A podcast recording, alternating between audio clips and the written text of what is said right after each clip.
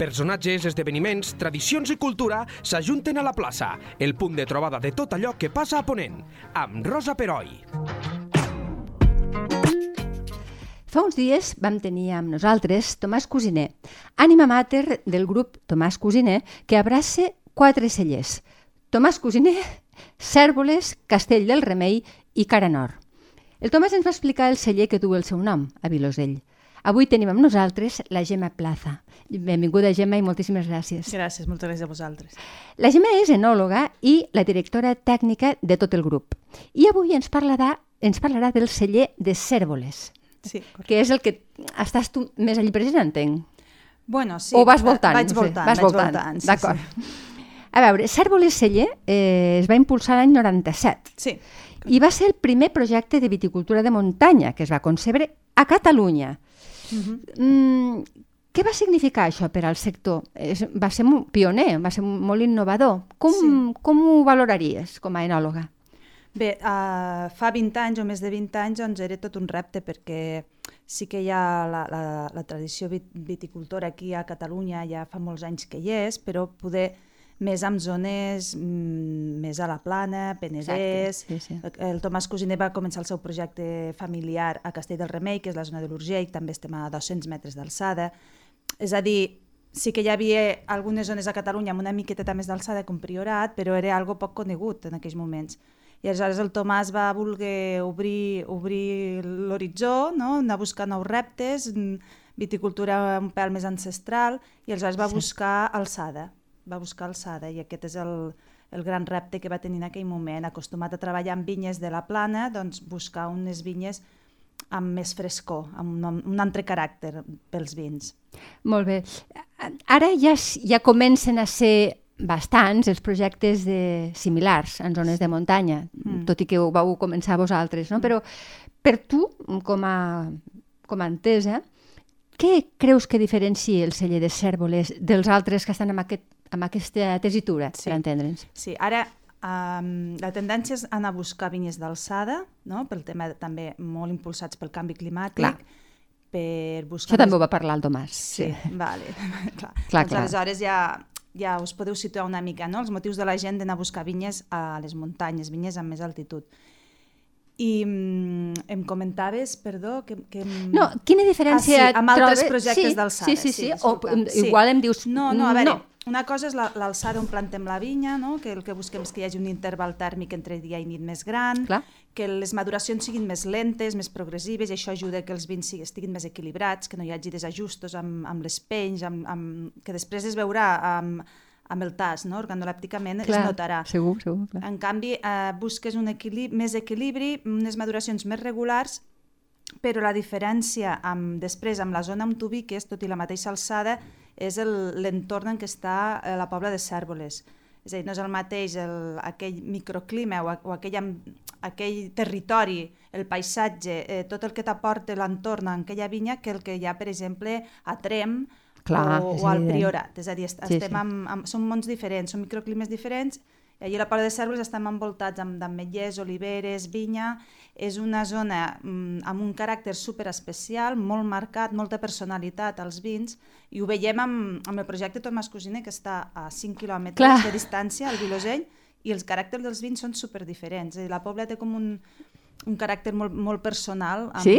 Es nota amb cinc es quilòmetres de nota. I distància? tant, sí, sí, si tastes els vins... Però has de ser del- molt entès, no? Suposo, o, o t'ho han d'explicar. ja, o... Però cadascú a la seva manera Clar. ja ho detecta. És a dir, una persona que no és gaire entesa t'ho descriurà diferent i et dirà, Clar, clar, clar, clar, és que són molt forts aquests vins o són eh, amb una personalitat molt marcada i poder, poder el dels, els del Vilosell són com més amables, més fàcils, vale? i això són aspectes que t'aporta el, el, el terroir, el Clar, el terroir, el terroir, sí, sí, sí, clarament. I, que, I no serà el mateix amb, amb, amb un altre lloc, tot i la mateixa alçada. Està bé.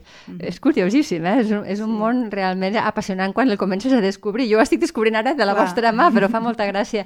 Perquè, a més, el que tu comentaves és eh, el paisatge de les Garrigues, que dins Sí. de les Garrigues hi ha Ja, micropaisatges, sí, les no? garrigues són grans i hi ha Clar. diferents, diferents... I, I una de les coses que, que crec que feu, eh, i si no em corregeixes, és una recuperació de la pràctica vitivinícola dels ancestres, és a dir, tornar mm. una mica a les pràctiques no tan modernes, sinó al, Sí. a, la, a la part més manual, sí. pues perquè, una mica perquè l'emergència climàtica també ens ho demanen, eh, de, Sí. de tornar amb això. Eh, clar, és una mena de retorn al passat, però amb eines i amb coneixements científics del present. Mhm. eh, això fa que el vi sigui de major qualitat que el que feien els nostres avis o està, per veure? Perquè, clar, Bueno. això és una investigació, entenc. Sí, no, jo crec que sí. A veure, els nostres avis eh, tenien una intuïció i uns coneixements dels seus pares que ja, ja funcionaven com per prova i error i sabien que això havia de... Si ho feies així, et sortiria així, si ho feies d'una altra manera, no aniria bé. O si plantaves els alls amb lluna nova, doncs funcionaven millor, no? per dir un exemple. Vull dir, ells sabien, perquè havien experimentat, però ara nosaltres tenim la certesa científica. Exacte. Aleshores, és tot més precís. Entens els per què es, desfeien les, per què es feien les coses, no? Clar. Abans. Mm. Clar, eh, el que deies tu, el terroir de les Mhm, vinyes, amb sí. la barreja d'altitud, Mhm. molt poca pluviometria i que ara Sí. agreujada I ara amb la emergència menys. climàtica. Sí, sí. I una textura de sols que Sí. l- eh, confereix un bon drenatge a la planta. Sí, tenim una textura franc, franc argilosa Mm. i això el que et dona és l'argila t'ajuda a retindre la humitat, la poca humitat que pugui arribar a retindre de la zona, no? I, i també hi ha una textura de graves, hi ha graves al subsol i això t'ajuda a drenar l'aigua també, és a dir, és una barreja d'aquests factors que comentaves, el Claro. clima que tens, el teu territori i també l'entorn, és a dir, les plantes aromàtiques que tens als boscos, Clar, on tenim la clar, vinya, clar, no? que això suposo que Després també, es transmeten els vins. Clar. Tens, fem una garnatxa, per exemple, que és molt, molta fruita del bosc, molt romaní, i, i tot això és el que les herbes aromàtiques naturals que hi ha a, a, a la pobla de. Cèrvoles. Sí, sí, està clar. Mhm. Eh, apliqueu la agroecologia allí. Em pots explicar una mica per la gent que no l'entenem què és aquest terme? Bé, el, és a dir, ara, ara mateix totes les hectàrees que tenim al grup són, són vinya ecològica, 100% inscrites a la CCPA, l'Agricultura Ecològica de Catalunya. I l'agroecologia representa que seria abans de que poguéssim certificar-nos, perquè això ara doncs, tothom ja Sí, la ara ja- tendència sí, és sí. anar a ser ecològics. Suposo que és el futur, és eh? això, sí. Mhm. És a dir, abans de poder certificar-te ja, ja treballaves amb mètodes ecològics, Clar. doncs no, no utilitzar tants productes sintètics a la vinya, tants productes químics, mm, això te, el que comporta és que hagis de treballar més físicament el terra, és Clar. a dir, que passis més vegades amb el tractor per llaurar, per treure les males herbes, en comptes de fer-ho amb productes químics, ho hauràs de fer amb feina física, no? Sí, sí. I, però això, abans d'estar certificats en CCPAE, ja era eines que utilitzàvem, que és una mica el que dèiem, no? de, de tornar al passat i no utilitzar tan, tanta química i Clar. deixar que el sol es regeneri, que actuï ell sol no? i no intervenir tant amb productes externs. I tu creus que ja no parlant només de la, vitivi, de, de, de la part enològica, sinó la vitivinícola, sinó en plan, o sigui, tot el que és l'agricultura, la tendència és aquesta, és a Sí. dir, si no és ecològica no serà, eh, hem d'anar cap aquí, Sí, no? hem d'anar cap aquí. A veure, Sí. sí. cadascú a, a, les, a la mesura de les seves possibilitats, per Mhm. un petit pagès a vegades li costa molt poder fer això, perquè doncs, són documents, són papers, Clar. són, és a dir, t'has de, de ficar les piles una mica, no? buscar ein, altres eines, però fins a agricultors a gran escala. Vull dir, Clar. a poc a poc has d'anar reduint la, la part química La part perquè química, veiem que no, que no ens aporta res, al contrari. Al contrari, Sí. al contrari. Sí. Eh, són 55 hectàrees, si no ho tinc mal Ara entès? sí, ara, ara més, sí, són 60 i pico hectàrees. Déu-n'hi-do. Sí, sí, anem plantant i regenerant la vinya que està més vella, la, Clar. els, els anem, Clar, i, clar. i també s'han s'ha ampliat, s'ha fet algunes adquisicions a la zona i tenim unes 65 hectàrees a la Pobla. Déu-n'hi-do, 65 hectàrees. Eh, jo mm, tinc la informació que estan distribuïdes en 12 parcel·les, però potser ara això també ha canviat. Sí, pot ser perquè, clar, hem adquirit parcel·les noves i també eh, s'ha anat investigant, és a dir, nosaltres anem vinificant totes aquestes parcel·les per separat i amb el temps potser ja t'has arribat a la conclusió que les parcel·les són molt similars, doncs ara ja les tractes com una de sola. Ah, És està dir, bé, clar, clar. És, és, és com un resum, no? Sí, grans sí, sí. trets, doncs 12, però segurament que ara tornéssim a fer un, un inventari de com nosaltres les classifiquem ara i potser seria diferent i en sortirien 16. Ah, segur, O- o- sí, sí, sí. I llavors hi ha, eh, principal, hi ha diferents eh, modalitats, no? De, hi ha garnatxa negra, Sí. ull de llebre... Diferents sirà- varietats. Eh, Mhm. Exacte, moltes varietats. I suposo que aneu variant o com ho feu no, això? No, allí a la Pobla ho tenim bastant definit. És Val. a dir, en blancs treballem amb Macabeu i Chardonnay, que són amb les dues varietats amb què elaborem els blancs de la Pobla de Cèrvoles, i en varietats negres tenim garnatxa negra, apostem molt per la garnatxa negra, s'ha anat plantant a set amb, amb garnatxa, tenim cabernet, sirà, merlot i ull de llebre. Són aquestes, cinc Exacte. de negres i dos de blanc, a la Pobla de Cèrvoles. Amb, al Vilosell, per exemple, la, el ventall de varietats és bastant més ampli. Sí, això tinc entès Sí. que em van comentar, sí, sí. Sí, sí. Per cert, que em dius un de blanc o Mm. dos de blancs, m'has dit. Mm. Eh, me sembla que el 2018 vau tenir un premi, un premi que és com el Nobel, eh? Sí, de, de, sí, sí. que és el, el gran binari. El Premi. Sí, Es- expli- I amb un, amb un vi blanc, que això és, Sí. encara és més difícil. Explica'm Sí. com va anar. Aquest concurs es fa cada any i és un tast a cegues que, que bueno, es munta tot un, un comitè de tast de catadors de tota Catalunya, gent del sector, i tasten a cegues tots els vins que es presenten, vins catalans. I aleshores donen un, un premi al, mi- a la cada categoria, millor vi jove, eh, millor vi de, negre de criança, millor espumós, vale? hi ha bé. diferents categories, Sí. blanc jove, blanc amb criança, i després fan el millor, el binari, el millor binari, que independentment de la categoria, doncs és el millor vi d'aquell any de, de Catalunya. Lo más. I, doncs aquest va ser el que vam guanyar amb el Cèrvoles blanc. Que a més és Sí. difícil que, fu- que sigui un blanc, perquè normalment són, Sí, no? bueno, per tradició però- són negres. O... Sí, però crec, bueno, noto que la tendència ara és, ens agraden més vins blancs. Sí? Crec que sí. I a la- inclús vols dir als espumosos. consumidors en general, sí, eh? Sí, es tendeix més a, a tastar més blancs i a consumir més blanc i espumosos. Crec que també, bueno, el fet de que els negres a vegades hi ha graduacions alcohòliques altes. Clar, I, clar, clar. També ho, tem, el, el consumidor també ho té en compte, Sí, això. i, els- i de cada vegada som més consumidors no, d'aquesta, bueno, no sé, d'entre entre 30 i Sí, 50 ge- anys, que sí, potser abans no jove. es consumia tant. No, no, o- efectivament, exacte, sí, sí, I potser la gent necessita vins més suaus. Més amb no suaus. Tan... I poder és una de les raons perquè crec que, que estan més de moda vins blancs i espumosos. Veus? És interessant aquest aspecte. No, Mm. no, eh, sí que és veritat. A casa, per exemple, eh, Mm. tenim aquesta tendència que fa uns anys no, No hi- teníem. no hi era tant, oi? compràvem Mm. més negre. I Mm. potser sí que ho fem per això. És, són més suaus, o almenys Bueno, la sensació que tenim, eh? I són també s'ha investigat més, s'han sortit coses molt xules amb Clar. blancs, monovarietals, amb àmfores, amb... Bueno, hi ha molt... és que hi ha tanta diversitat Ara de sí, ara és varietats increïble. i de maneres d'elaborar El que pots trobar. Sí, sí. Sí. Eh, parlàvem amb el Tomàs a, a l'anterior podcast que eh, el, el, el grup cellerer Tomàs Cusiner sempre ha sigut molt exportador. Mhm. No sé si tu tens dades de cèrvoles, de quina, quin percentatge s'exporta fora.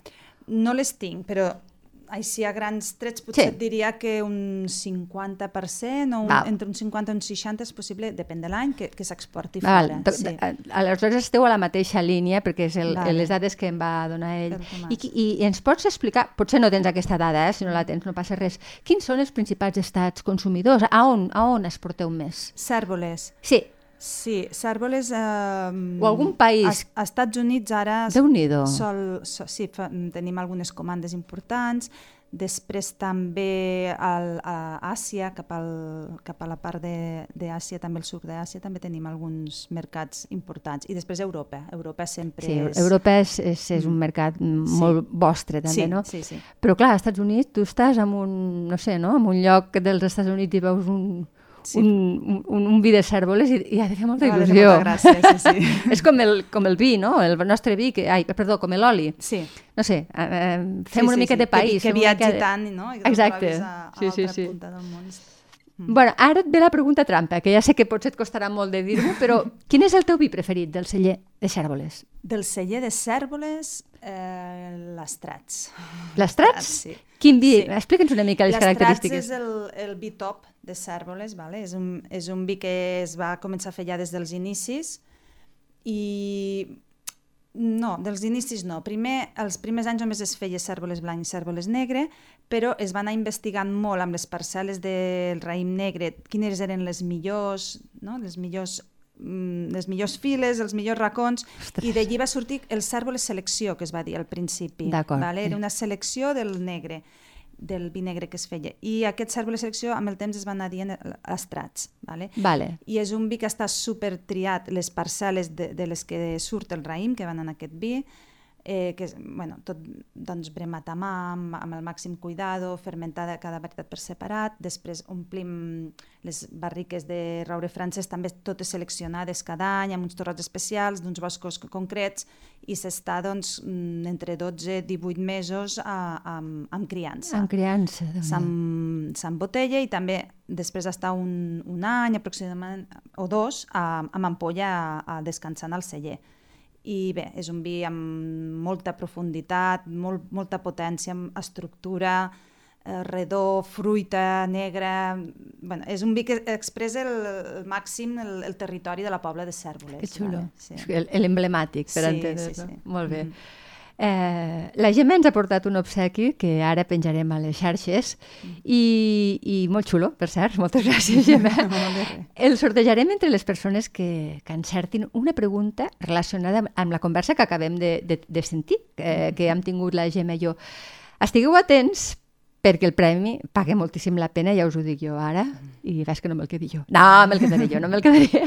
doncs moltíssimes gràcies, Gemma, de veritat, de eh, i per compartir les, els teus coneixements i fer-nos una mica menys ignorants en, aquesta, en aquest món tan tan apassionant, però al mateix temps jo crec que una mica desconegut pel gran públic. Si... Sí, no, i el, el que ve que el públic té por, no? Té por de, de tastar, d'opinar, és que no n'entenc. És que... Escolta, no, sí. no passa res. Vull dir, jo crec que la gent ha de comprar un vi, tastar-lo, conèixer-lo i opinar amb les seues eines, i és, és lo important, no? No cal, no cal ser un expert per Molt disfrutar d'un vi. Doncs perdem-li la por i la gent sí. ens ha ajudat a, a fer-ho. Gràcies, de veritat. A vosaltres, gràcies.